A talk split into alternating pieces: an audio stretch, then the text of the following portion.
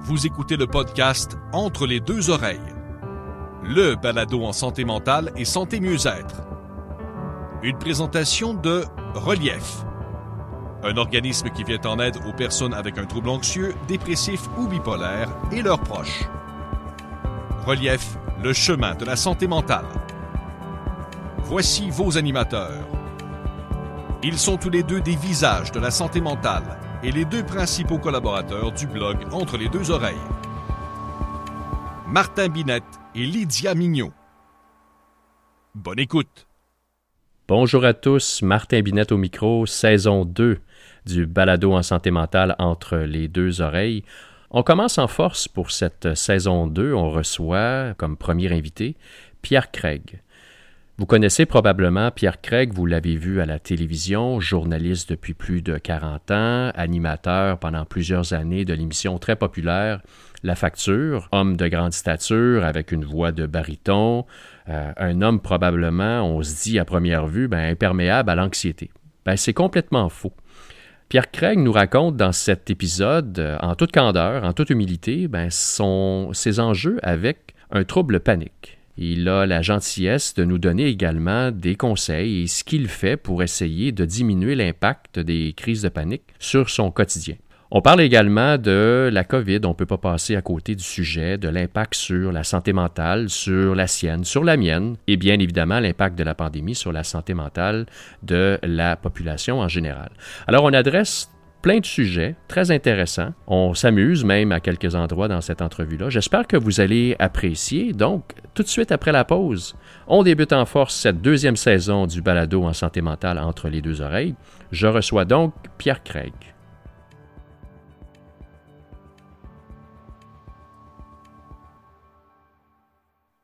Bonjour Pierre, comment ça va? Salut Martin, ça va bien et toi? Ça va bien dans les circonstances.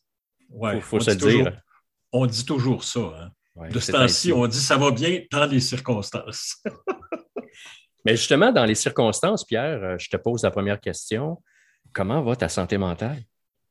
Ben, écoute, euh, je pense qu'elle ne va pas pire euh, dans les circonstances. on va arrêter de le dire parce qu'on va rire à chaque fois. Elle ne va pas pire. Mais moi, j'expérimente ce que j'appellerais une, léthargie pandémique. Puis en lisant un petit peu, j'ai vu que ça devenait, un, comment dire, euh, un diagnostic. Là, on appelle ça la déprime pandémique, ou je ne sais pas, il y a des noms. les psychologues ont, les noms qui donnent à ça. Moi, j'appelle ça léthargie pandémique. Regarde bien, c'est pas compliqué. Euh, il y a peut-être quelques mois, quatre, cinq mois, je m'entraînais encore. Moi, j'ai un condo euh, à l'étage et j'ai 15 marches. Alors, mon entraînement, c'était de monter et descendre ça 50 fois. Alors, 50 fois descendre 15 marches, 50 fois monter 15 marches plus des push-ups, des redressements assis, des petites haltères, ta, ta, ta. Bon, j'étais bien fier de moi, tout allait bien. J'ai tout abandonné ça. Là, ce que j'ai fait à un moment donné, c'est d'aller prendre une petite marche de 20 minutes dehors, d'un bon pas. J'en fais plus maintenant. Écoute, je ne sais pas comment t'expliquer. Je sens qu'il faut que je réagisse. Il faut qu'on réagisse à la léthargie, c'est-à-dire qu'on se reprenne d'une certaine façon en main. C'est ma vision à moi. c'est vraiment comment moi je vois ça. Mais il ne faut pas que je me dise, ben là, il faut que tu recommences à faire 50 fois les marches. C'est bien trop gros. Je suis bien trop gros.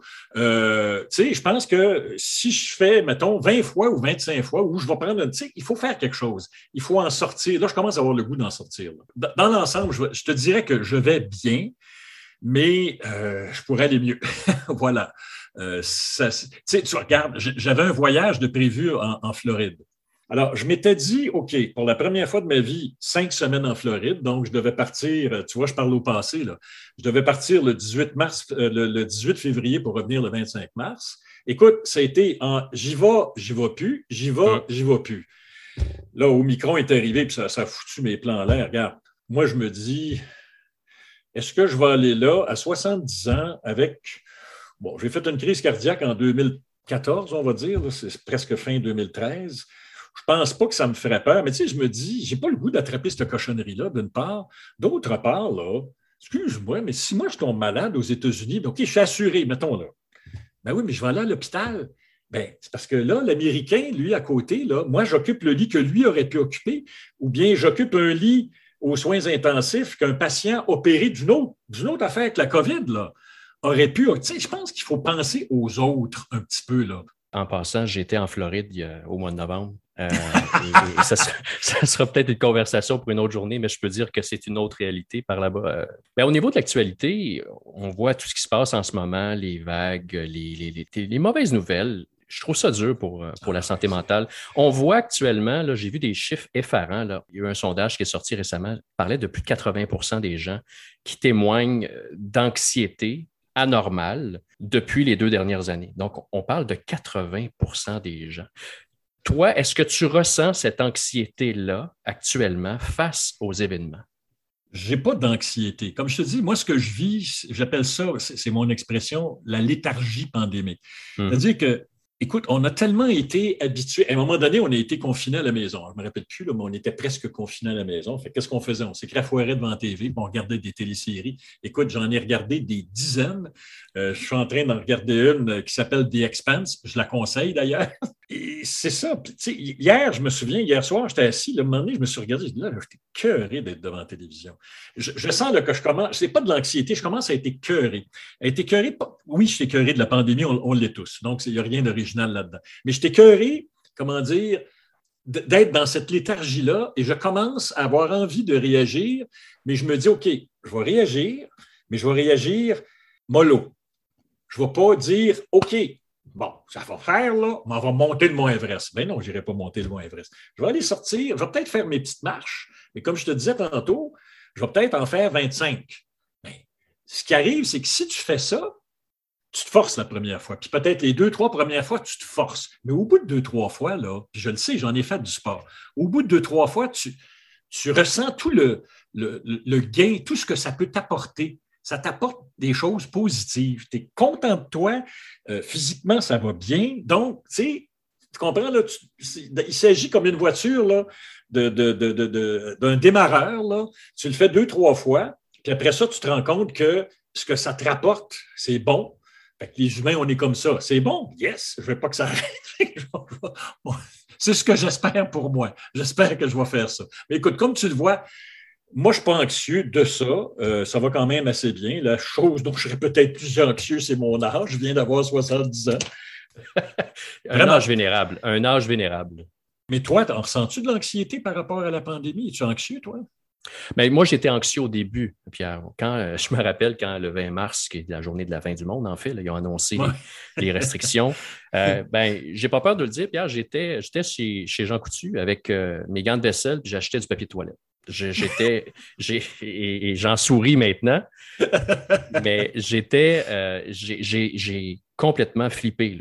L'anxiété m'est montée euh, d'un coup, presque une dépersonnalisation. Je me suis retrouvé euh, littéralement en phase hyper anxieuse, panique. et Qu'est-ce qui créait ton anxiété?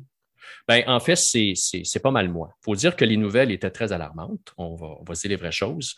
Euh, dès le 20, on parlait de fermeture complète du monde entier. Donc, moi, je pensais au, manque d'approvisionnement. On va manquer de, on, va manquer de biens, on va manquer de nourriture. Et là, là, la, hamster tourne dans la tête. je, Me voyais, je hmm. me voyais, je ne sais pas si c'était familier, tu parlais avec, euh, tu parlais tantôt de séries télévisées. Moi, je suis, je suis un amateur de Walking Dead, qui est une invasion de zombies. Je me voyais, non pas dans une invasion de zombies, mais devoir euh, marcher dans les rues à, la recherche de nourriture. Ça peut sembler être euh, anodin, ce que je dis, mais quand tu es dans ta crise de panique, le cerveau, il part. Et c'est dans ces moments-là que euh, je suis parti euh, avec mes gants de vaisselle euh, et je me rappelle le, visage de la, petite caissière qui, me voyait comme un extraterrestre.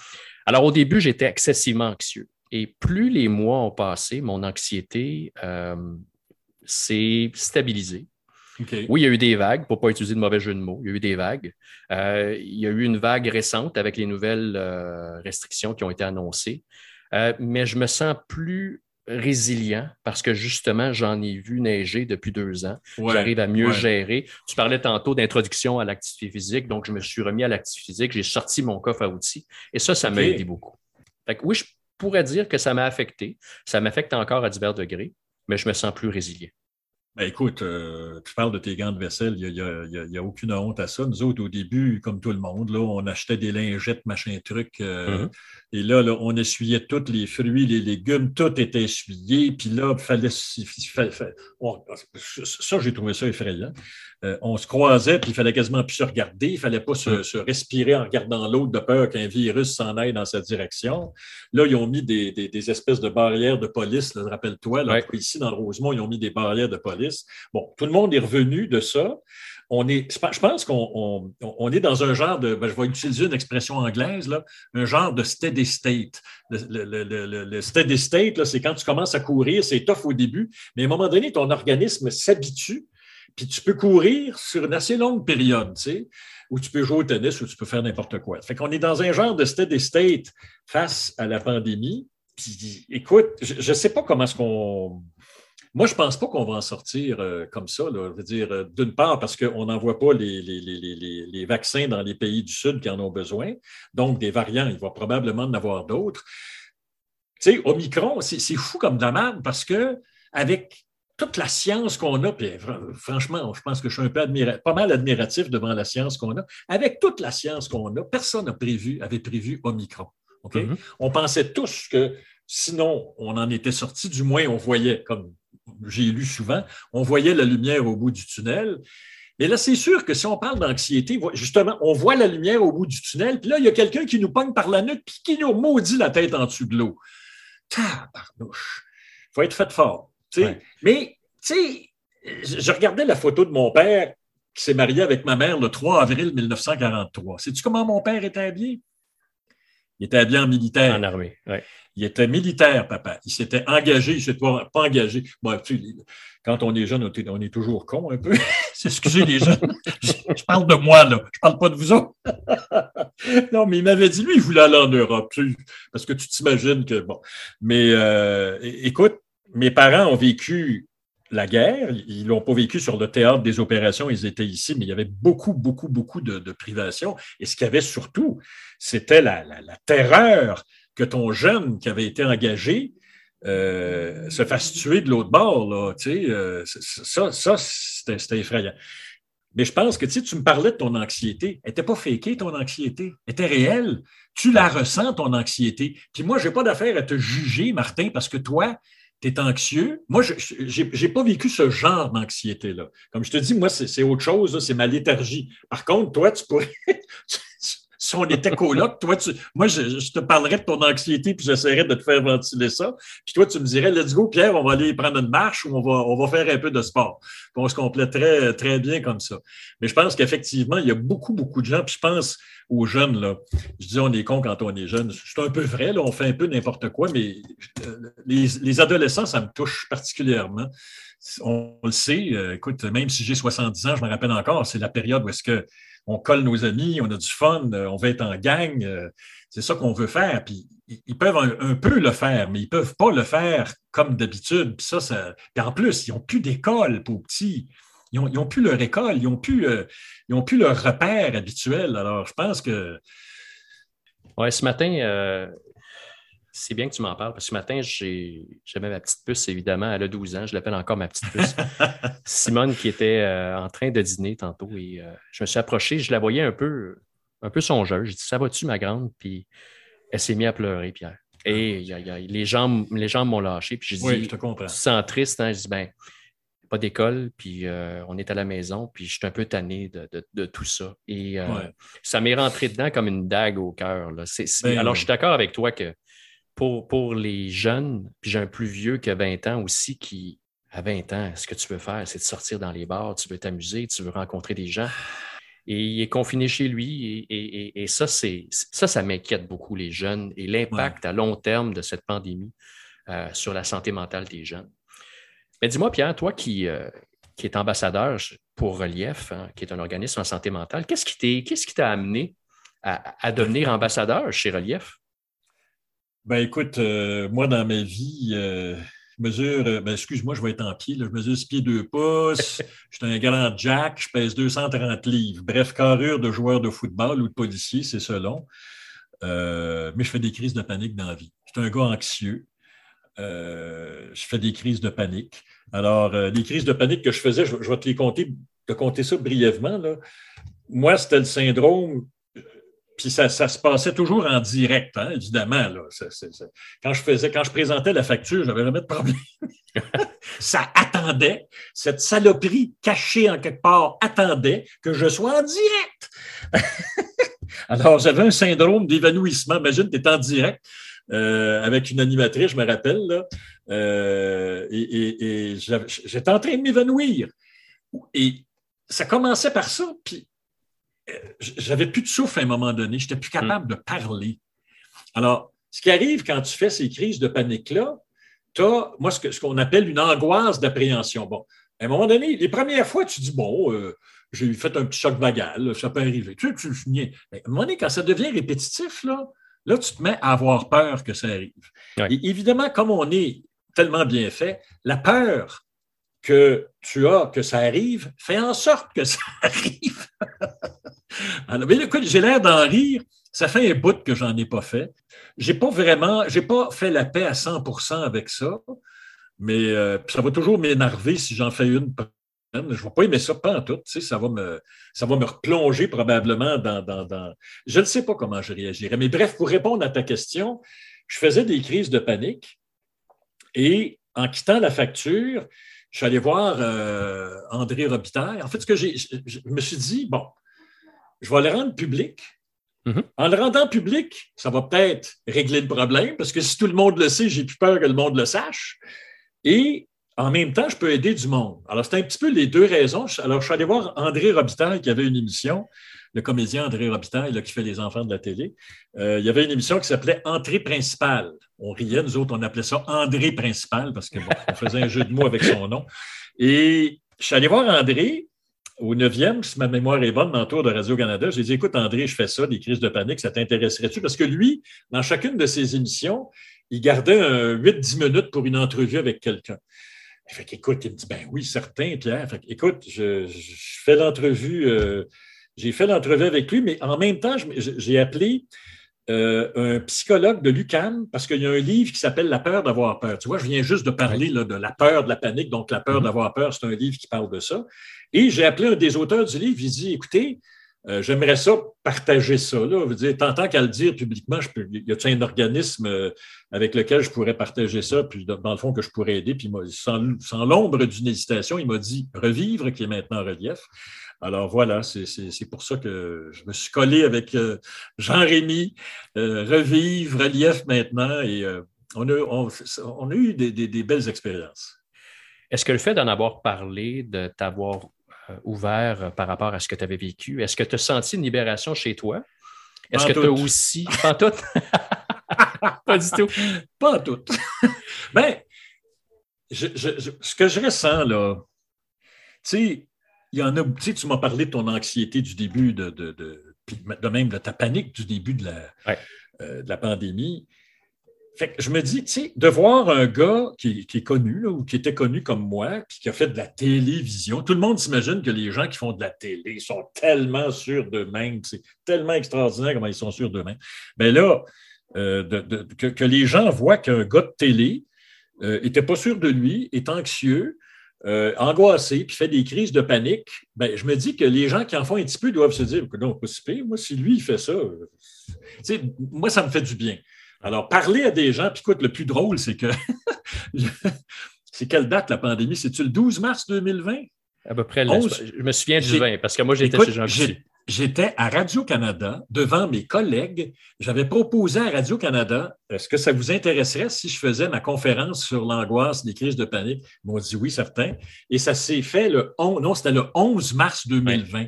Et le lendemain, on entrait en confinement. Écoute, c'est quand même extraordinaire.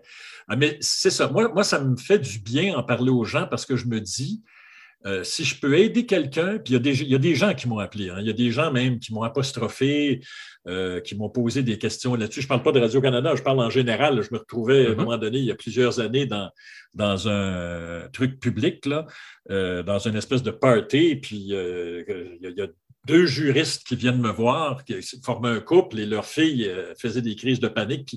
les gens, les gens euh, ils veulent en parler. Ils veulent, savoir comment tu, vis ça.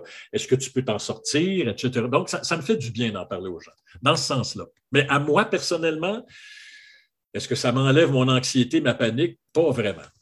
Je me rappelle la première fois qu'on s'est croisés, c'était un événement euh, caritatif, justement, pour Relief, entre autres. et c'était cette journée-là que j'ai appris que tu avais fait, que tu faisais des crises de panique. Et ma première réaction, hein, souvent on est, on est drôlement fait, l'être humain, hein, c'est je me suis dit, ben voyons donc. Ben voyons donc. Pas Pierre Craig, ça n'a pas de bon sens. Tu l'as mentionné tantôt, hein, 6 pieds 4, euh, joueur de football, la voix grave, la prestance. Je dis, ben non, c'est impossible. Si j'avais à faire une liste des gens là, qui, fait des, qui fait des crises de panique, ben Pierre Craig serait probablement en bas de la liste. Que penses-tu de cette image-là, parfois qu'on projette? Est-ce que tu t'es projeté une image euh, différente pour cacher cette anxiété-là? Non. Ah, écoute, je vais te dire un truc drôle. J'ai aucune idée de l'image que je projette. OK. Non, c'est pas vrai. J'ai une vague idée, mais pas comme les autres ont. Euh, comment dire, je ne me vois pas moi comme les autres me voient. Tu, sais, tu me dis que quand tu as appris pour la première fois que je faisais ça, ben voyons donc, Pierre Craig, une pièce d'homme, euh, voix grave, euh, tout le tralala. Bon, ça, c'est comme les gens me voient.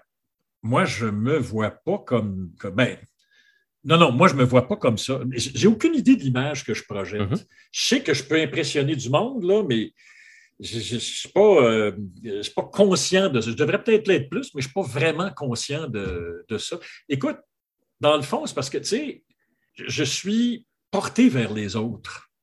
Euh, bon, je te l'ai conté, l'anecdote. Hier, je m'envoie à l'épicerie, puis je me stationne un peu trop près, parce que bon, il y a une ruelle, là. Je me stationne un peu trop près d'un camion, là, une espèce de, bon, un autre, un autre terme anglais, un, gros panel truck, tu sais, genre Mercedes très haut. Mm-hmm. Et je m'envoie à l'épicerie, mais je savais que ce n'était pas une épicerie complète. J'allais m'acheter du lait, euh, trois, quatre affaires, puis je ressortais.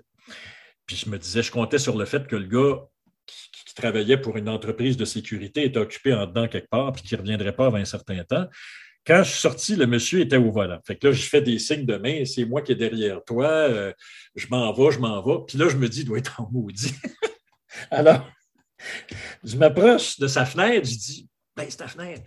Il baisse sa fenêtre, et là, euh, il commence à chialer un peu, ouais, pas fort fort, là, se stationner comme ça, là, à côté d'un truck de même, pas capable d'ouvrir mes portes. Là, je dis, monsieur, je je ne dis pas monsieur, je dis écoute, je suis vraiment désolé, là, je me suis stationné trop près de toi, mais écoute, je veux te souhaiter bonne année, puis je veux surtout pas être la cause de ton mécontentement. Écoute, le gars commence à sourire. Mais tu sais, j'avais mon masque, je pense, en plus. Donc, je suis pas sûr qu'il m'ait reconnu. Là. Alors, là, je dis, ah, tu vois, tu souris. Écoute, ça s'est fini comme ça. J'ai trouvé ça cute. Tu sais, euh, ce que je veux dire, c'est que je suis porté vers. Mon métier m'a donné ça beaucoup. J'ai interviewé, euh, je ne sais pas combien de milliers de personnes en 45 ans. Donc, mes enfants de moi, je n'arrête pas de parler à tout le monde tout le temps. Euh, je parle aux gens, j'aime les gens, je leur parle. Là, je ne sais même pas pourquoi je te raconte ça. Ça, c'est un syndrome de 70 ans. On commence une idée, on fait une petite digression, on est pogné dans notre digression, puis là, on a besoin d'un jeune pour nous ramener dans, la traque dans laquelle on était. c'est à la bonne franquette, c'est autour du poêle avec une petite bière, c'est une conversation euh, sans pression. Euh, ben, écoute, on parlait d'image en fait, mais je veux te lancer sur l'élément suivant, c'est évidemment relief, euh, met l'emphase sur l'autogestion, donc la responsabilisation de l'individu par rapport à euh, sa propre santé mentale. On a tous une autogestion, on est tous responsables un peu de, notre sort, appelons-le comme ça. Toi, face à ton anxiété, tes crises de panique, j'ai parlé de coffre à outils tantôt, c'est quoi ton coffre à outils? Tu as parlé un peu d'activité physique. Est-ce que ça fait partie de ton, coffre à outils? Est-ce que tu as d'autres outils qui peuvent t'aider? Ah oui, oui, oui, oui, oui. Écoute, je me rappelle la fois où, peut-être certaines personnes s'en rappelleront, euh, on était huit ou neuf animateurs de radio. Tu sais, quand, il y a eu des grosses, grosses coupures à Radio-Canada sous Harper, euh, Alain Gravel était allé voir euh, Guillaume Lepage. On, l'avait rencontré dans un lancement de quelque chose, un lancement de saison, Guillaume Lepage. Puis Alain, qui est peut-être le moins gêné d'entre nous, avait dit à Guilla, écoute, il nous avait consulté avant, évidemment, il dit, écoute, Guilla, là, euh, tu devrais nous trouver une place à tout le monde. Et on était là, tout le monde en parle. Et en plus, j'étais président de la Fédération professionnelle des journalistes du Québec à l'époque. Écoute, j'étais tellement angoissé à l'idée d'aller à cette émission-là. J'étais. Ben, on peut dire que je faisais dans mon froc, là, au, sens euh, figuré. Et c'est ce que j'ai fait. Je suis allé prendre une marche de 30 minutes. Mm-hmm. Bon, ça m'a aidé. La méditation, j'en ai fait après ma crise cardiaque. Il nous, il nous, suggérait ça. J'ai pris un cours, ça a duré deux mois, c'est un gros cours. Méditation de la pleine conscience. Mais j'ai arrêté. Euh, mais j'ai toujours ça dans mon coffre. L'outil est là. Je pense qu'il faut, il faut, il faut faire attention à soi physiquement. Parce que mm-hmm. c'est deux C'est pas vrai que le mental et le physique, c'est deux affaires différentes. C'est le même bol. C'est le même mélange dans le même bol. Alors, euh, moi, je pense que physiquement, il faut, il faut, aller, il faut, prendre soin de soi. Euh, moi, j'ai consulté beaucoup, beaucoup, beaucoup, beaucoup dans ma vie. J'ai eu beaucoup. Là, je le, fais, je le fais plus. Vois-tu, mais je l'ai fait récemment. Mm-hmm. Je l'ai fait récemment parce que j'étais un gars un peu véhément. Euh, certains diraient, et peut-être même moi, je le dirais, un peu agressif parfois. Euh, et euh, je suis allé voir une psychologue. Je suis allé voir une couple de fois. Je ne dis pas que je ne retournerai pas pour ça, tu sais. Donc, la psychologue ou le psychologue, ça fait partie du, coffre à outils. Pour moi, aller voir un psy, c'est comme aller au gym. Aucune espèce de différence. Aucune. Je m'occupe de mon physique, je m'occupe de mon mental, mais comme je te dis, c'est le même bol. Là.